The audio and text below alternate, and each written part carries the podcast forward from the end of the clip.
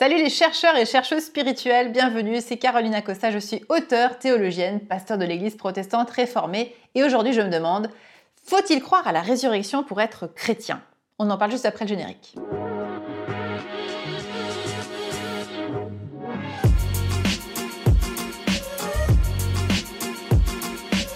J'ai envie de m'intéresser à cette question parce que je me souviens il y a quelque temps, j'avais euh, publié euh, une fois un texte voilà, sur, euh, sur Facebook par rapport à cette question de la résurrection lors des fêtes de Pâques, évidemment, par rapport à cette idée que est-ce que la résurrection, ben, ça pouvait peut-être être interprété un peu autrement? Et j'avais bien sûr des personnes qui sont venues me dire tout de suite ces versets de Paul, que je m'en vais d'ailleurs te chercher tout de suite, tu le connais certainement, c'est dans 1 Corinthiens 15, les versets 13 à 15.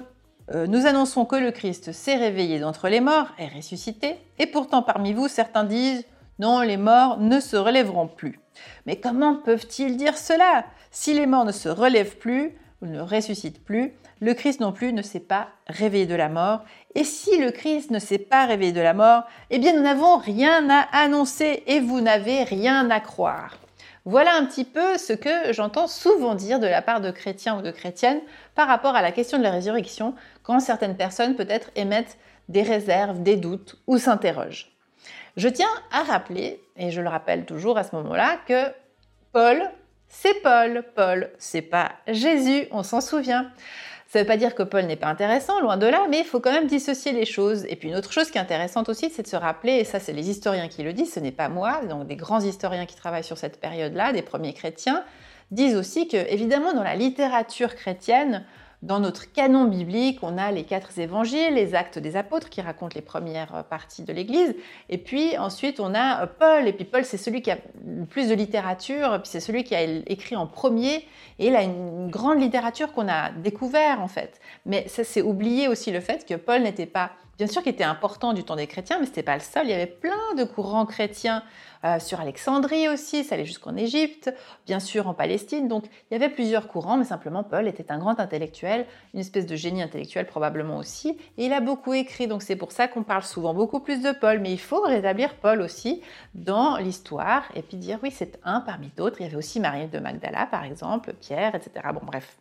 Voilà, c'était juste pour même parce que c'est important, je trouve, au niveau historique aussi de se souvenir de ce genre de choses. Et puis non seulement ben, Paul, euh, voilà, n'est pas si, euh, il faudrait voilà le remettre à sa bonne échelle, si je puis dire, mais en plus de ça, il faut aussi se souvenir, bien sûr, que Paul n'a pas connu Jésus de son vivant. Alors, tu vas me dire, nous, nous non plus, mais j'y reviendrai. Oui, c'est vrai, mais n'empêche que Paul a fait une expérience intérieure, personnelle, extrêmement forte de rencontre avec le Christ. Ça, c'est vrai. Il a fait une expérience qui l'a bouleversé. Il n'a pas tout de suite compris ce qui se passait. Hein.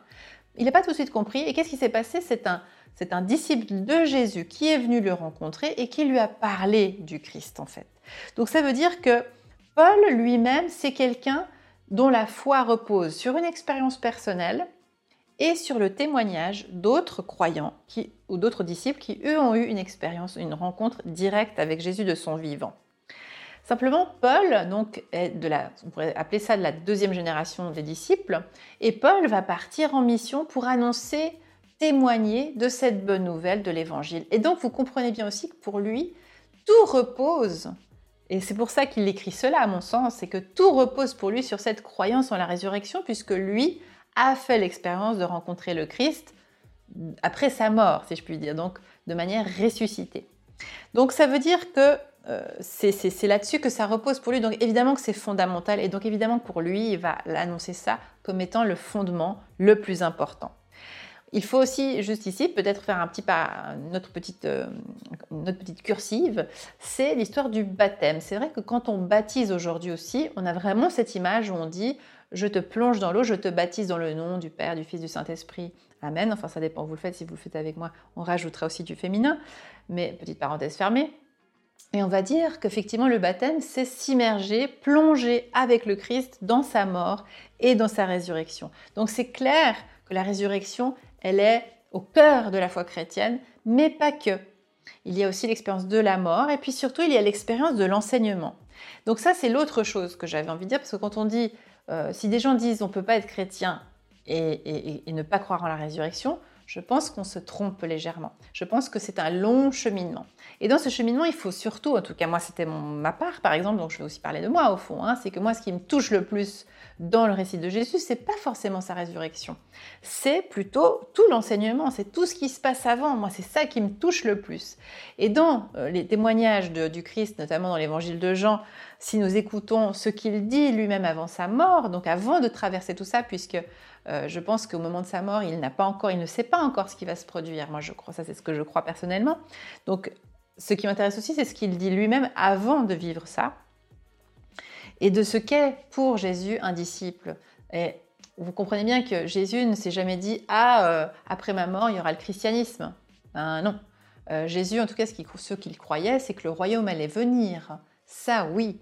Parce que je vous rappelle, Jésus était juif, donc Jésus ne se dit pas après moi on va, on va, on va appeler les gens des chrétiens.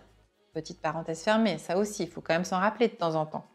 Donc, euh, pour Jésus, ceux qui l'écoutent, ceux qu'il a envie de leur transmettre, ce qui est au cœur de la suivance du Christ, c'est euh, par exemple l'épisode du lavement des pieds où Jésus lave les pieds de ses disciples et leur dit Vous comprenez ce que je vous ai fait hein? Vous m'appelez maître, c'est-à-dire que je, vous, je suis un maître pour vous, un maître spirituel, un maître de vie. Je vous transmets quelque chose, je vous enseigne comment vivre et la manière dont j'aimerais que vous viviez si vous voulez me suivre pour qu'on se, dise vous êtes mes disciples, donc vous êtes mes chrétiens, on pourrait dire en version moderne, eh bien c'est de vous laver les pieds les uns des autres. Vous ferez ça comme moi je l'ai fait pour vous. Et puis vous aimerez. Vous aimerez toutes les personnes que vous rencontrerez comme je vous ai aimé. C'est-à-dire vous vous approcherez de tous ceux qui sont exclus, de tous ceux qui sont rejetés, tous ceux qui sont incompris, de tous ceux qui ne sont pas aimés, et vous les aimerez, comme moi je vous ai aimé. Et puis il dit aussi, ben, et puis vous ferez confiance, vous me ferez confiance. Et donc ça c'est aussi un appel pour tout ce qui va suivre après dans le récit de la passion de Jésus. Vous me ferez confiance. Si vous me faites confiance, vous aurez euh, ce qui va aussi la vie éternelle. Et évidemment, j'ai envie de vous partager aussi, parce que sinon je passerai aussi bien sûr à côté du sujet, c'est ce fameux récit Jean, euh, chez Jean, pardon, où Jésus va euh, euh, ramener à la vie Lazare. On en parle souvent. chapitre 11, pardon, le verset 25, je, je vous les relis. Jésus dit, celui qui relève de la mort, ou celui qui ressuscite, la résurrection, c'est moi. La vie, c'est moi. Celui qui croit en moi, celui qui me fait confiance, aura la vie, même s'il meurt. Et toutes celles et ceux qui vivent et qui croient en moi, qui me font confiance, ne mourront pas. Est-ce que tu crois cela? Et c'est ce qu'il demande à Marthe, euh, qui là est face à son frère, qui lui est mort à ce moment-là. Et donc, évidemment qu'il euh, y a aussi cet enseignement de Jésus qui annonce déjà quelque chose autour de la résurrection. Est-ce que tu le crois?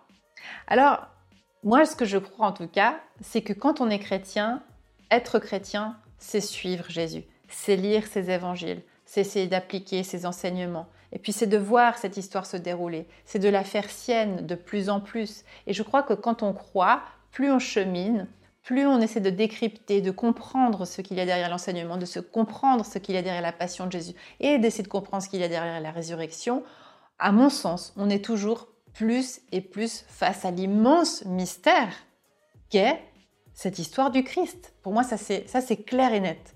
Et j'aime beaucoup cette phrase dans, la messe catholique, quand il chante, le, prêtre, quand il psalmodie, il est grand le mystère de la foi, ou le mystère de, voilà, ce, mystère de la résurrection est un grand mystère. Alors, il y a cette expérience-là d'écouter ces témoins, ces témoins du Christ, ces témoins de bonnes nouvelles qui sont dans les évangiles, dans les actes des apôtres, d'écouter Paul. Ça, c'est quelque chose que je peux lire grâce à la parole. Et puis, il y a aussi, bien sûr, et ça, c'est pour moi aussi très important, tu le sais, il y a la lecture de la Bible, mais il y a aussi la lecture de la vie.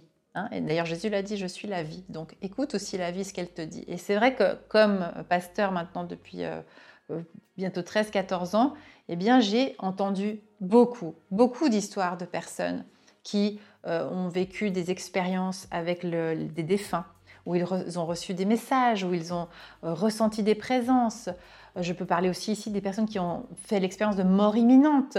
Donc quand on dit personne n'est jamais revenu de la mort aujourd'hui, moi je saute au plafond. D'abord je sautais déjà au plafond à l'époque de, Jésus parce que je me disais non mais Jésus est revenu, il a dit quelque chose et ça j'y crois vraiment, vraiment quoi. Et mais je crois aussi qu'il y a des, des personnes qui sont revenues de mort imminente. Et ce qui est Et ce qui me bouleverse et ce qui me trouble, c'est que tous ces récits vont dans le même sens. Ils disent ce que disent les anges au récit du tombeau. Ils disent n'ayez pas peur. N'ayez pas peur de ce qui va se passer après la mort. Tout va aller bien. Et ce qu'ils disent aussi, c'est que tout va bien parce que derrière, il y a un amour et qu'on n'a même pas idée. En fait, si, quand on est chrétien, on commence à voir un peu l'idée on sait un peu à quoi ça ressemble, parce que cet amour, on le lit déjà dans les évangiles, cet amour, on peut le ressentir dans la prière, on peut le ressentir dans les méditations, dans tout ce que je t'apporte. D'ailleurs, je te donne des occasions dans les psaumes, par exemple, si tu peux les retrouver ici, des expériences aussi de cette, présence profonde de, de l'amour de Dieu. Et ça, je crois que quand on meurt et quand on est chrétien, peut-être c'est ça le secret, c'est que du coup, on y va avec plus de confiance. Et peut-être que derrière, juste après notre mort, on connaît le chemin parce qu'on sait un petit peu déjà à quoi ça ressemble, ce grand amour? Alors voilà un petit peu ce que j'avais envie de te partager aujourd'hui sur cette résurrection. Et je crois que oui, on peut être chrétien sans vraiment croire peut-être à 100% à la résurrection physique, mais en tout cas en étant ouvert, avec l'esprit confiant de chercher, de s'interroger et de s'approcher, puisque de toute façon, tu sais bien que toi et moi, on va tous dans la même direction, hein on y va tous vers cette mort. Donc on s'approche aussi plus et plus du mystère. Et puis en attendant, et eh bien surtout, prends soin de toi et à très vite. Chères auditrices, chers auditeurs, chères sœurs et frères, si vous voulez retrouver tous mes épisodes passés et ceux à venir, pensez à vous abonner sur votre plateforme d'écoute, par exemple Spotify, Apple Podcast ou Deezer. Merci à toute l'équipe bénie des Ataprod qui a fabriqué cet épisode. Si tu as aimé, eh n'hésite pas à me mettre 5 étoiles. Et pour plus d'informations, on se retrouve sur carolina-costa.com. Soyez bénis les amis